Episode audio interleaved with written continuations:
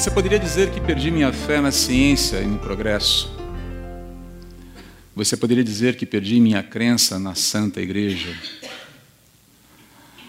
Você poderia dizer que perdi meu senso de direção.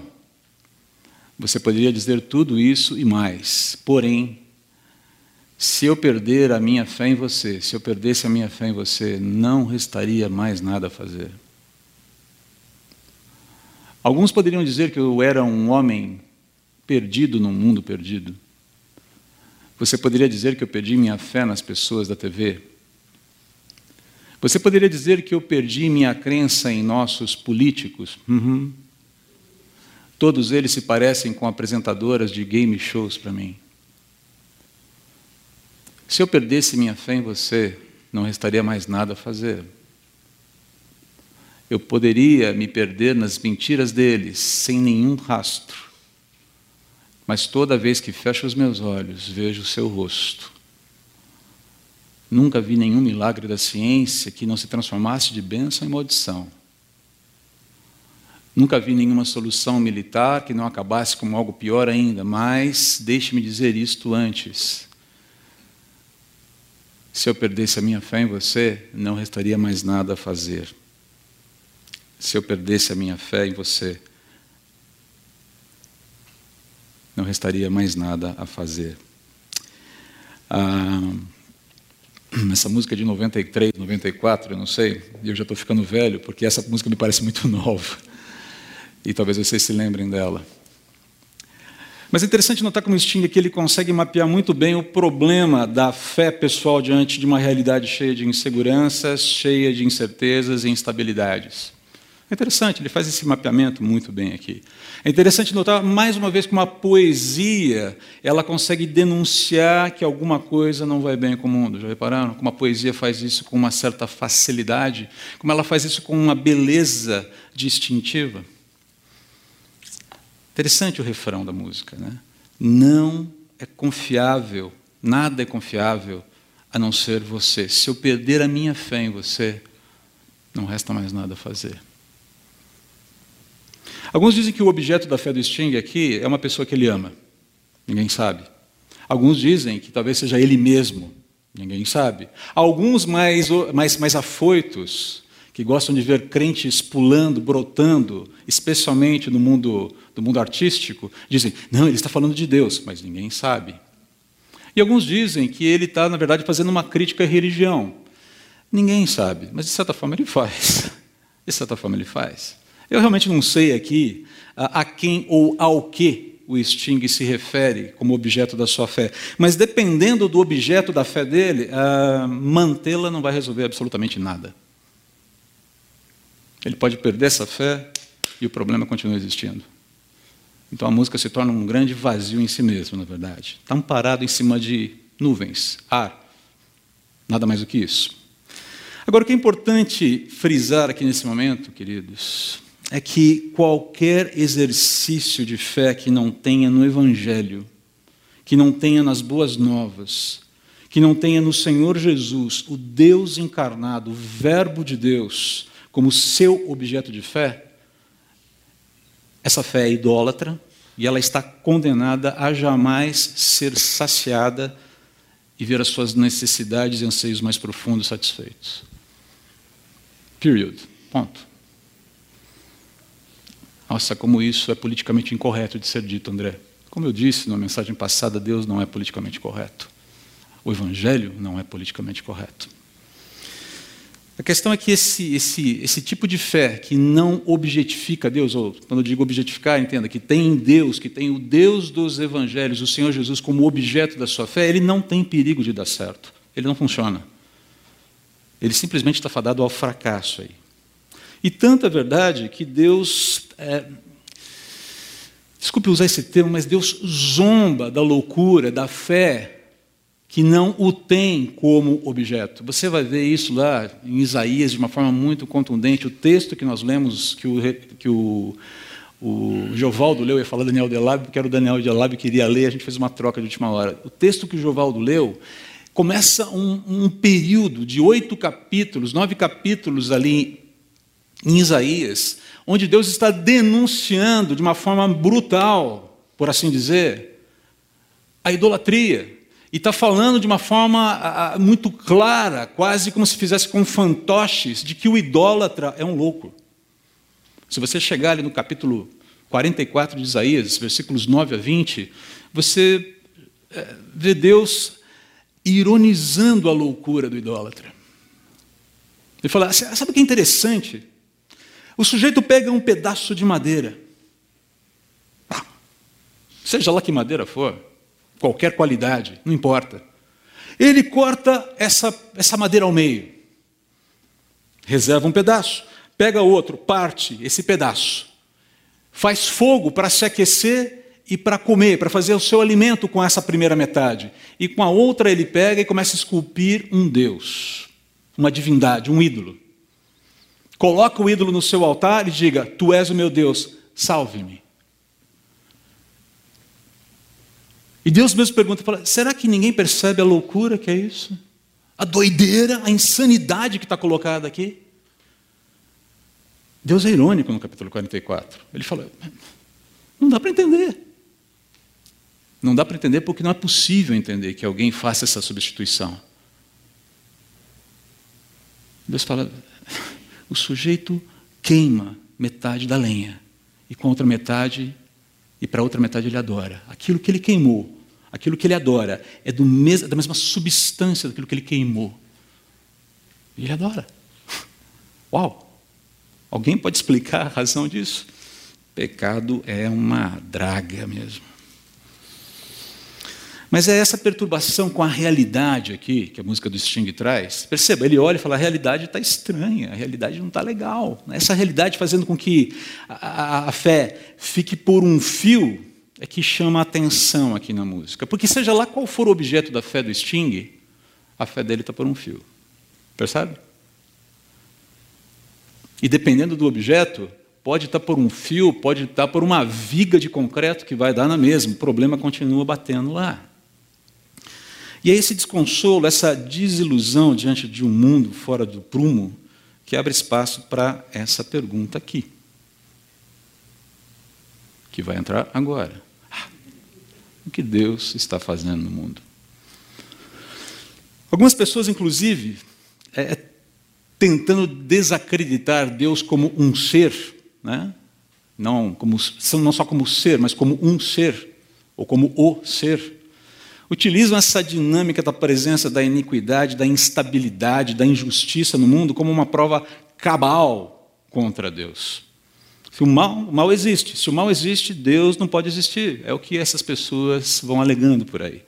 E contra isso aqui, contra essa tendência, contra essa alegação falaciosa aqui, eu considero o argumento de um teólogo chamado Cornelius Van Til a melhor forma de lançar honestidade intelectual sobre esse assunto. Não vou mencionar tudo que o Cornelius Van Til escreveu, mas se você puder, compre um livrinho, um livretinho chamado Por que Creio em Deus, do Cornélio Van Til, editora Monergismo. É uma paulada na moleira. Teologia boa, da pura, tá bom? Só um pedacinho aqui. Esse é o Cornelius. A menos que Deus esteja por trás de todas as coisas, você não poderá encontrar significado em nada. Não posso sequer argumentar em favor da crença nele sem já havê-lo tomado como certo. E igualmente afirmo que você, aquele que diz que Deus não existe, né, um interlocutor imaginário aqui, afirmo que você não pode argumentar contra a existência de Deus a menos que também já o tenha tomado como certo. Argumentar sobre a existência de Deus, eu creio, é como argumentar sobre o ar. Você pode afirmar que o ar existe ou que não existe. Contudo, enquanto debatemos isso, estamos ambos, sobre todo o tempo, respirando. Deus é como a mesa onde repousam as armas utilizadas por aqueles que tentam por um fim a sua existência. Brilhante. Brilhante. Mas voltando ao que Deus está fazendo no mundo, ele continua, sobretudo, condenando a idolatria e toda a injustiça através da promoção da sua justiça. É interessante essa, essa dualidade aí, por assim dizer. E eu quero focar aqui num texto que nós estudamos não muito tempo atrás, se não me engano, no começo do ano passado, quando nós fizemos a nossa sequência em Romanos. Eu quero voltar para Romanos, capítulo 1, versículos 16 a 18. Eu vou fazer a projeção aqui, mas você, se quiser acompanhar, a, leitura, por favor, fique à vontade, tá? Se você quiser acompanhar no seu dispositivo ou na sua Bíblia de papel. Paulo falando aqui: Não me envergonho das boas novas a respeito de Cristo, que são o poder de Deus em ação para salvar todos os que creem, primeiro os judeus e também os gentios. As boas novas revelam como opera a justiça de Deus. Presta atenção nas frases grifadas ou ressaltadas. As boas novas revelam como opera a justiça de Deus, que do começo ao fim é algo que se dá pela fé. Como dizem as Escrituras, o justo viverá pela fé. Assim, Deus mostra, Deus revela. É uma dualidade aqui. Do céu, sua ira contra todos que são pecadores e perversos, que por sua maldade impedem que a verdade seja conhecida. Basicamente, Deus revela a sua ira, ele manifesta a sua punição contra toda a impiedade e toda a injustiça. Basicamente, injustiça é aquilo que nós cometemos nas nossas relações horizontais e impiedade é aquilo que nós cometemos, que o homem comete na sua relação ou na sua na direção de Deus. Mas é interessante ver aqui ah, que existe uma ação de Deus que vai na, na, na, que é contrária, que é destinada, que é orientada contrariamente àqueles que se, àqueles que se opõem à manifestação da verdade aqui. É essa, esse dualismo aqui que chama a atenção. Perceba, perceba, existem dois movimentos concomitantes, dois movimentos simultâneos ocorrendo aqui que Paulo coloca. É importante a gente entender isso aqui, porque isso está na Gênesis, está na alma de Romanos. De um lado, Paulo está afirmando que Deus revela a verdade, o Evangelho, Jesus, deixando absolutamente clara a necessidade, a, a, a, deixando clara a, necessidade, a absoluta necessidade que todo homem tem de ser salvo. Paulo está revelando aqui também que essa possibilidade real de salvação somente ocorre mediante a fé em Jesus. E ele também fala que somente Deus tem poder para operar essa salvação e operar essa justificação. Essa é a verdade. Mas ao mesmo tempo ele diz que Deus revela a sua ira num sentido aqui punitivo. Punição. Ainda que pontual, não escatológico, mas pontual, contra todos os que tentam obstruir o que ele está promovendo. E o que Deus está promovendo? Já foi dito antes: verdade, salvação e justiça. Todo mundo que se opõe à manifestação da verdade, de alguma forma, vai sentir na pele a ira de Deus. É isso que ele está colocando aqui. Então, nunca é, é demais reforçar. Deus está agindo o tempo todo em duas frequências aqui. Essa é a ideia. Enquanto ele revela a verdade ao homem, ele realiza a salvação do homem, ele efetiva a justiça sobre o homem, ele também deixa claro que nenhuma tentativa humana de barrar a verdade, a concretização da salvação, da sua justiça, pelo homem, vai ser tolerada sem consequências. É isso que está sendo colocado aqui. E, com base no que o apóstolo Paulo descreve no restante do capítulo 1 de Romanos, se você continuar lendo, a gente estudou isso ano passado, a mais terrível de todas as consequências parece que é a entrega do homem, do pecador, a si mesmo. Deixa eu tentar ilustrar isso aqui. Algumas consequências que eu listei aqui, umas possíveis consequências de tentar barrar a verdade. O que é o homem estar entregue a si mesmo? Deus permitindo, é Deus permitindo que o homem intensifique a sua alienação dele e torne-se cada vez mais distante dele. Por vontade própria do homem. É Deus permitindo que o homem se torne cada vez mais escravizado e maltratado por aquilo que ele idolatra, por aquilo que ele adora. É Deus permitindo que o homem seja seduzido por suas paixões enquanto é amordaçado mortalmente por elas. É Deus permitindo que o homem mergulhe mais e mais fundo na sua perversidade, tornando-se cada vez mais viciado, cada vez mais adicto dos seus prazeres e, ao mesmo tempo, mais insatisfeito e desesperado com a ineficácia dos seus vícios. É Deus permitindo que o homem se torne cada vez mais crente na mentira e mais descrente na verdade. Essa é a grande punição de Deus. É soltar o homem à sua própria. Dê livre curso à sua vontade. Vai fundo. Se é isso que você quer, vai fundo. Corre para lá. Experimenta isso. Não vou te impedir mais. Não vou ficar chamando a sua atenção. Porque talvez no fundo desse poço você entenda quem de fato eu sou, qual é a natureza do meu amor e qual é a sua verdadeira necessidade, que é ter uma relação de fato com o único e verdadeiro Deus vivo. Quando você entender que os teus ídolos não funcionam, quando você entender que os teus ídolos não te atendem, quando você entender que você é um escravo, você pode correr para mim, para a liberdade. Às vezes é no fundo do poço que a liberdade começa. É isso que Paulo está falando aqui em Romanos. Palavra dura, eu sei. Mas é exatamente essa a dinâmica de Deus. É, é, o que Paulo está afirmando aqui, queridos, é que apesar da justiça de Deus estar desmantelando a mentira, e está desmantelando a mentira, despertando o homem para a realidade do pecado, da alienação, da rebeldia e da total incapacidade humana de reverter esse quadro no qual o homem se encontra, Deus manifesta a sua ação punitiva pontual contra aqueles que se lhe opõem, permitindo, sobretudo, que eles deem livre curso aos seus afetos idólatras. Você quer ser um idólatra? Vai fundo. Vai fundo. Você quer se satisfazer na perversão sexual? Vai fundo. Você quer se entupir de poder? Vai fundo. Você quer confiar num projeto de poder maligno? Vai fundo. Até que chegue o um momento em que as pessoas, o que, que eu estou fazendo com a minha vida? Essa é a ideia aqui. Agora, por mais perturbador que isso seja, e eu sei que é, entendam, eu sou homem pecador como qualquer outro. Eu lido com essa questão, isso me afeta diretamente, isso me, me inquieta profundamente. Porque eu não estou alheio à maldade que existe no mundo, não estou alheio à maldade do ser humano no mundo, não estou alheio à minha própria disposição de fazer o mal.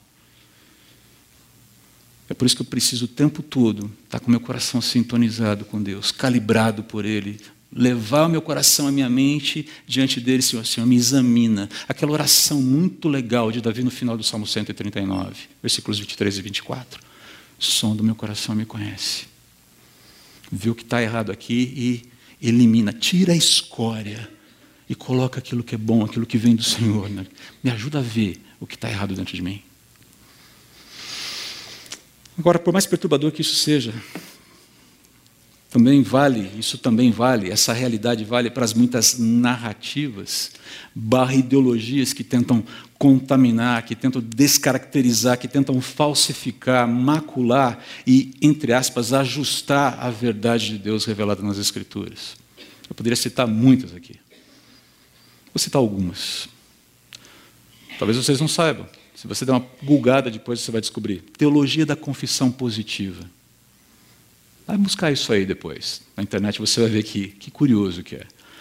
O seu filhote, quase que hereditário, ah, o seu, seu, acho que é quase um filhote mesmo, a teologia da confissão positiva, a teologia da prosperidade. E, e essa, e essa relação, essas visões é, são, essas teologias são permeadas por um individualismo e uma, e uma visão utilitarista da fé, onde Deus se torna, na verdade, não o fim, mas um meio de se conseguir alguma coisa que eu quero. Isso está acontecendo hoje no, no nosso mundo. Acontece na América do Sul, acontece na América Central, acontece na América do Norte, está o tempo todo. Procure Teologia da Prosperidade, veja lá as, as muitas informações que você vai colher sobre isso aí. Mas é uma relação utilitarista, individualista. O foco sou eu, o Deus sou eu. E Deus é um meio para eu conseguir aquilo que eu quero. Isso é, isso é, a, é a gênese, é a ênfase, é o fundamento maior desse, desse tipo de teologia. A neortodoxia, que parece morta, mas não está. A ortodoxia defende ou não defende a inerrância das Escrituras, não defende a infalibilidade das Escrituras, não defende a, a inspiração verbal e plenária das Escrituras, e, e tudo se dá, a verdade do Evangelho se dá em algum momento no seu encontro particular com Jesus. No momento em que Jesus faz sentido para você, é que a verdade da palavra de fato acontece. Ou seja, isso aqui só faz sentido quando eu dizer, ou quando eu disser que faz sentido. É a minha experimentação com isso aqui que faz isso aqui funcionar. O que dizer então também da teologia da libertação, com seu com a sua interpretação da Bíblia sob lentes aí do marxismo e as suas derivações, teologia queer, teologia feminista, e eu vou parar por aqui, porque senão talvez eu pise em alguns calos e depois vocês vão ficar bravos comigo. E como diz a minha esposa, é bonito ser contido.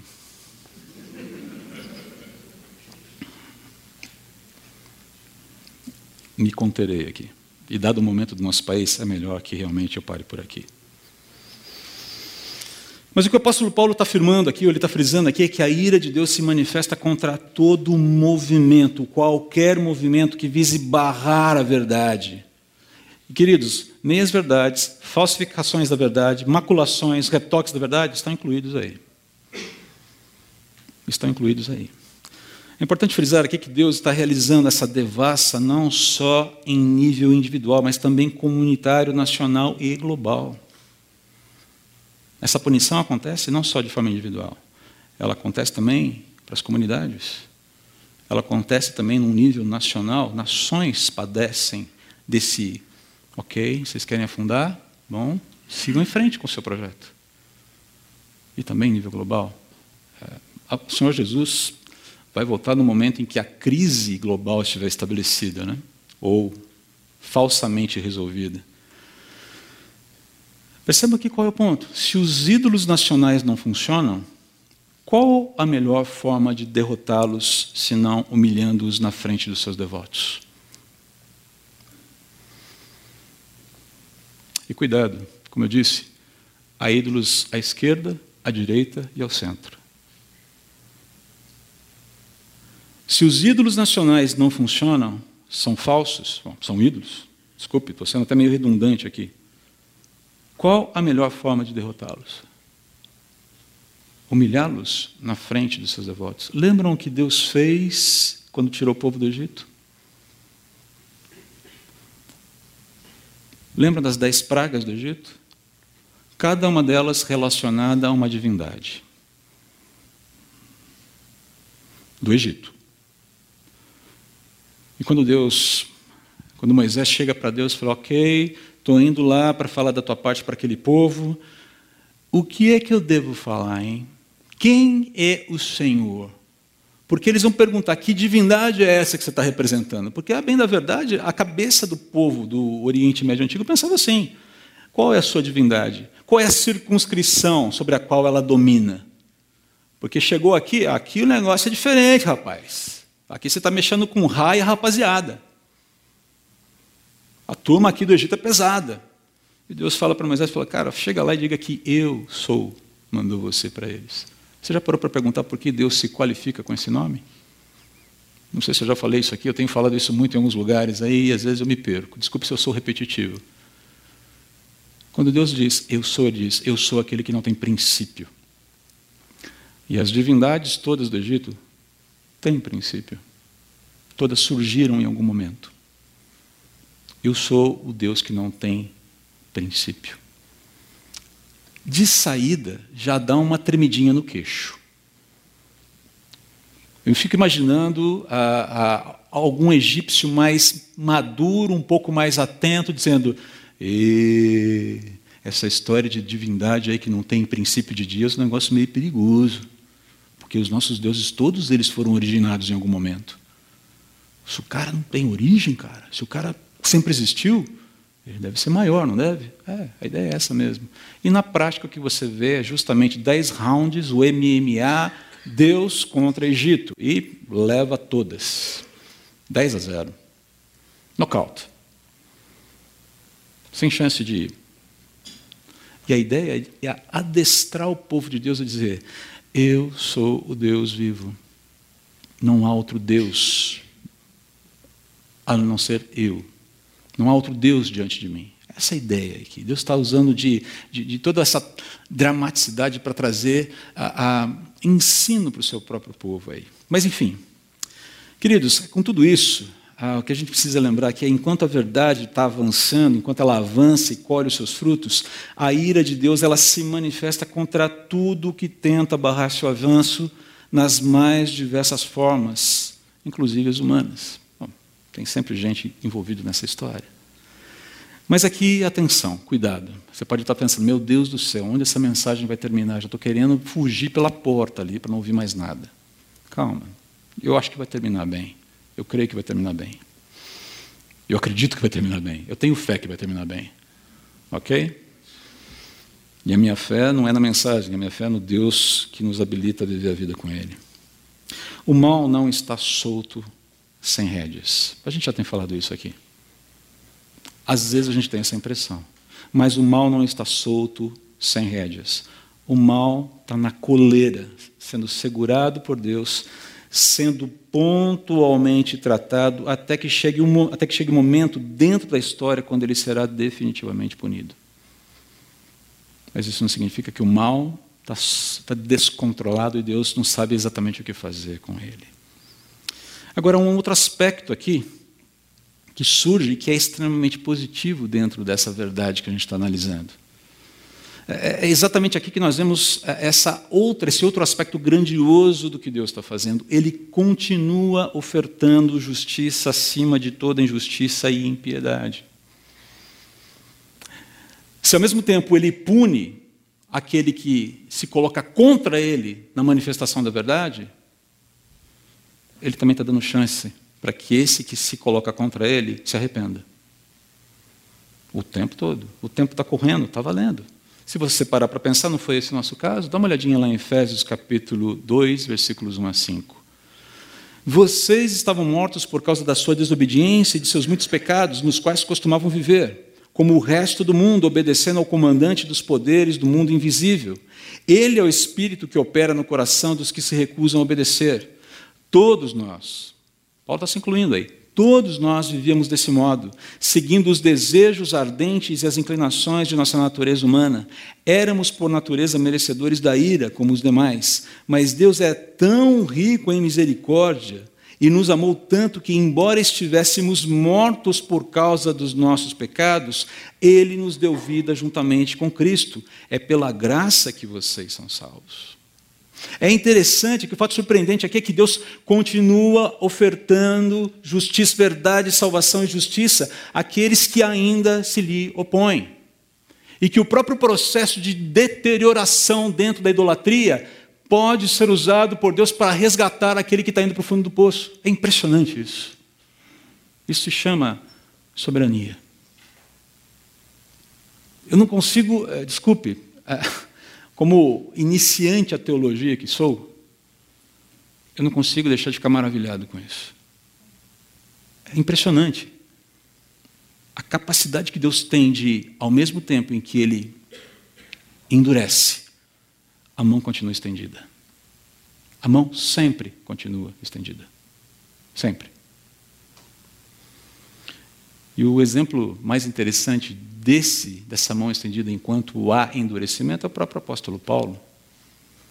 Se você olhar o testemunho do apóstolo Paulo lá no capítulo 26 de Atos, quando ele fala diante de Agripa, o rei Agripa, Berenice, Festo e as autoridades ali, judias e, e romanas, ele fala exatamente disso. Quando Jesus o confronta a caminho da, da estrada de Damasco, caminho de Damasco, na estrada de Damasco, ele fala: Paulo, é, por que, que você está me perseguindo? Dura coisa é você resistir ao aguilhão. E o mais interessante é que Jesus fala: Por que, que você me persegue? E ele: Quem és tu, Senhor? Eu sou Jesus, a quem você está perseguindo. Você está perseguindo o meu povo, mas ao mesmo tempo você me persegue. O interessante é que Paulo, naquele momento, ele é confrontado com a verdade de uma maneira extremamente difícil. Ele estava indo para Damasco para perseguir cristãos. Leia depois o capítulo 26, o testemunho dele. O cara era a manga chupando o cão, ele não era o cão chupando a manga. Paulo tinha sangue nos olhos. Provavelmente seria o primeiro aluno do BOP. Não ia pedir para sair de forma alguma. Ele está imbuído de corpo e alma nessa história de erradicar o cristianismo, de erradicar os cristãos, de mandar o nome de Jesus para o lixo e nunca mais se falar sobre isso. E de repente o próprio aparece e diga: Cara, é, não temem, o negócio agora é comigo. E o mais interessante, quando ele termina, quando chega lá no finalzinho, no, capítulo, no versículo 20 do capítulo 26, ou no versículo 19, ele fala assim: Portanto, o rei Agripa, obedeci a visão celestial. E continua: anunciei a mensagem. E vai falando. Lembre-se, aqui ele já está quase indo para o final do seu ministério. É maravilhoso ver esse testemunho de Paulo. Ele é a síntese disso. Deus deixou, vai lá. Quer matar Estevão? Vai, mata Estevão. Quer perseguir os cristãos? Persiga os cristãos. Mas chega um momento em que a verdade se apresenta e diga: cara, você está sem saída agora. Vamos lá.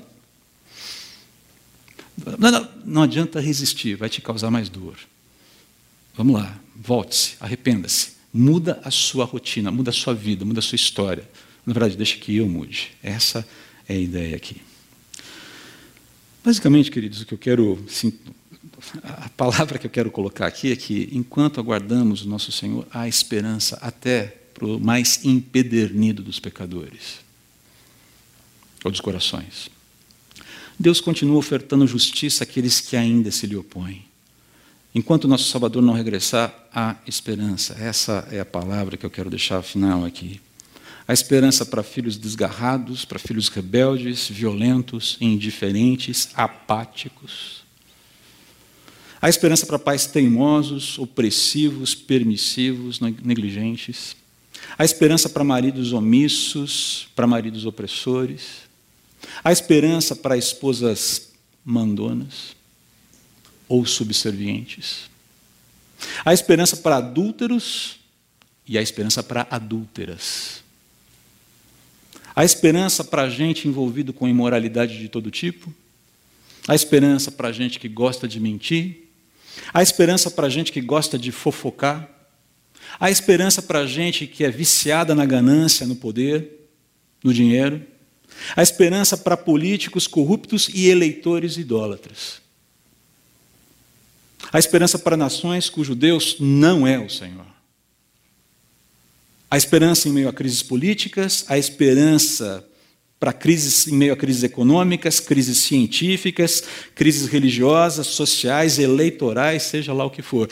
E, sobretudo, a esperança de que a fé em Cristo nunca, jamais, em hipótese alguma, em tempo algum, será vã. Se eu pudesse dar um conselho para o Sting, seria esse. Até os jovens perdem a força e se cansam e os rapazes tropeçam de tão exaustos. Você não vai ter o mesmo vigor quando você tinha no The Police, Sting. Du, du, du, du, du, da, da, da. Já passou essa fase. Mas os que confiam no Senhor renovam suas forças, voam alto como águias, correm e não se cansam, caminham e não desfalecem. Esse seria o meu conselho se eu pudesse dar para o Sting. Gosto muito dele. Sou fã dele. Fã, mas ele não, é meu, não é meu ídolo. Deixa bem claro aqui. Muito bem, queridos. Resumindo, o que levar para casa de tudo isso aqui? Algumas liçõezinhas de casa, que você vai ver sintetizadas no próximo Conectados, aí, que vai ser passado para os PGs. Em primeiro lugar, lembre-se, Deus está ativo, promovendo a verdade e punindo a sua obstrução. Não se inquiete, não nos inquietemos com a aparente supremacia da injustiça, da iniquidade e da idolatria em suas muitas formas. Não nos inquietemos. Militemos contra elas, mas nos termos de Deus, debaixo das diretrizes que Deus nos dá na sua Escritura, na sua palavra. Dois, lembre-se que Deus continua salvando pessoas enquanto manifesta sua ira contra os que detêm a verdade pela impiedade e injustiça. Enquanto houver vida, há esperança. Enquanto houver vida, há esperança. Enquanto houver vida, há esperança. Para o seu filho, para sua filha, para o seu pai, para sua mãe, para o seu irmão, para sua irmã, para o seu patrão, para o seu empregado, e para os políticos que vão nos conduzir a partir de 2019. E três, e aqui eu quero chamar a sua atenção e quero convidar você a fazer esse exame com coragem, porque vai exigir coragem de você, vai exigir coragem de mim. Eu já comecei a fazer esse exame e vou dizer: Deus está me dando um esfrega daqueles. Não está sendo fácil. Examine-se diante de Deus. Você tem transigido, você tem compactuado com alguma forma de narrativa, barra ideologia que você suspeita adultera o Evangelho, macula o Evangelho, torce o Evangelho, você estaria disposto a avaliar sua posição à luz das Escrituras e, uma vez que você, a sua suspeita se confirme, abandonar a prática caso você perceba que realmente a coisa não está legal? Quem poderia ajudar você nesse processo de exame?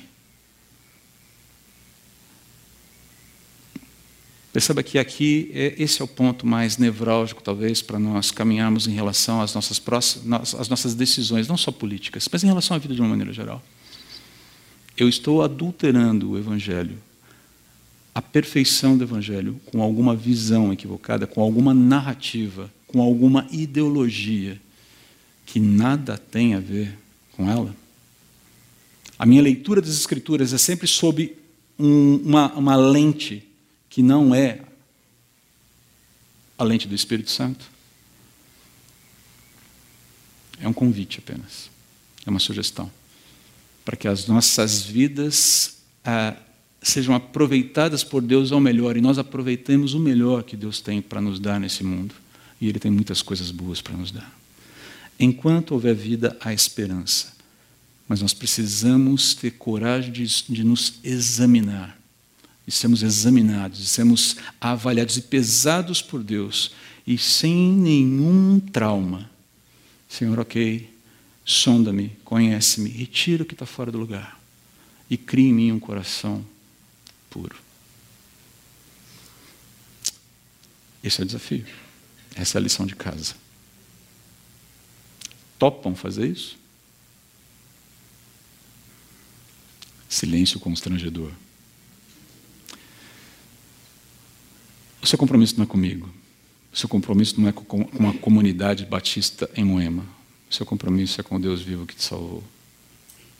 Pense nisso. Deus não vai transigir com nada que se oponha a Ele e que falsifique a sua verdade. E Ele quer erradicar da nossa vida, do nosso coração, da nossa mente, tudo, tudo o que tenta se colocar contra a excelência e a pureza do Evangelho. Enquanto eu oro, eu peço ao pessoal do louvor subir aqui, para nós cantarmos e adorarmos o Deus que nos salvou. Pai, eu quero te agradecer pela tua palavra, que é viva e eficaz, e que sim, nos, nos inquieta, nos incomoda, ah, nos afia e nos coloca em alguns momentos em, em, em contato com coisas que nós não gostamos de ver em nós. Mas eu quero te agradecer também porque o Senhor faz isso como um ato de amor.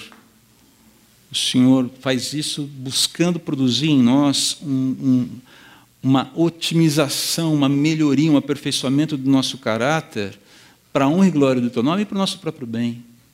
Então, por favor, nos ajude nesse processo. Ele não é simples, ele não é fácil, ele vai durar a vida toda. Mas que o nosso coração seja ligado ao Teu, não só como indivíduos, mas como comunidade. E que nós estejamos absolutamente permeáveis, abertos às tuas interações na nossa vida, às tuas intervenções na nossa vida. Oramos em nome de Jesus. Amém.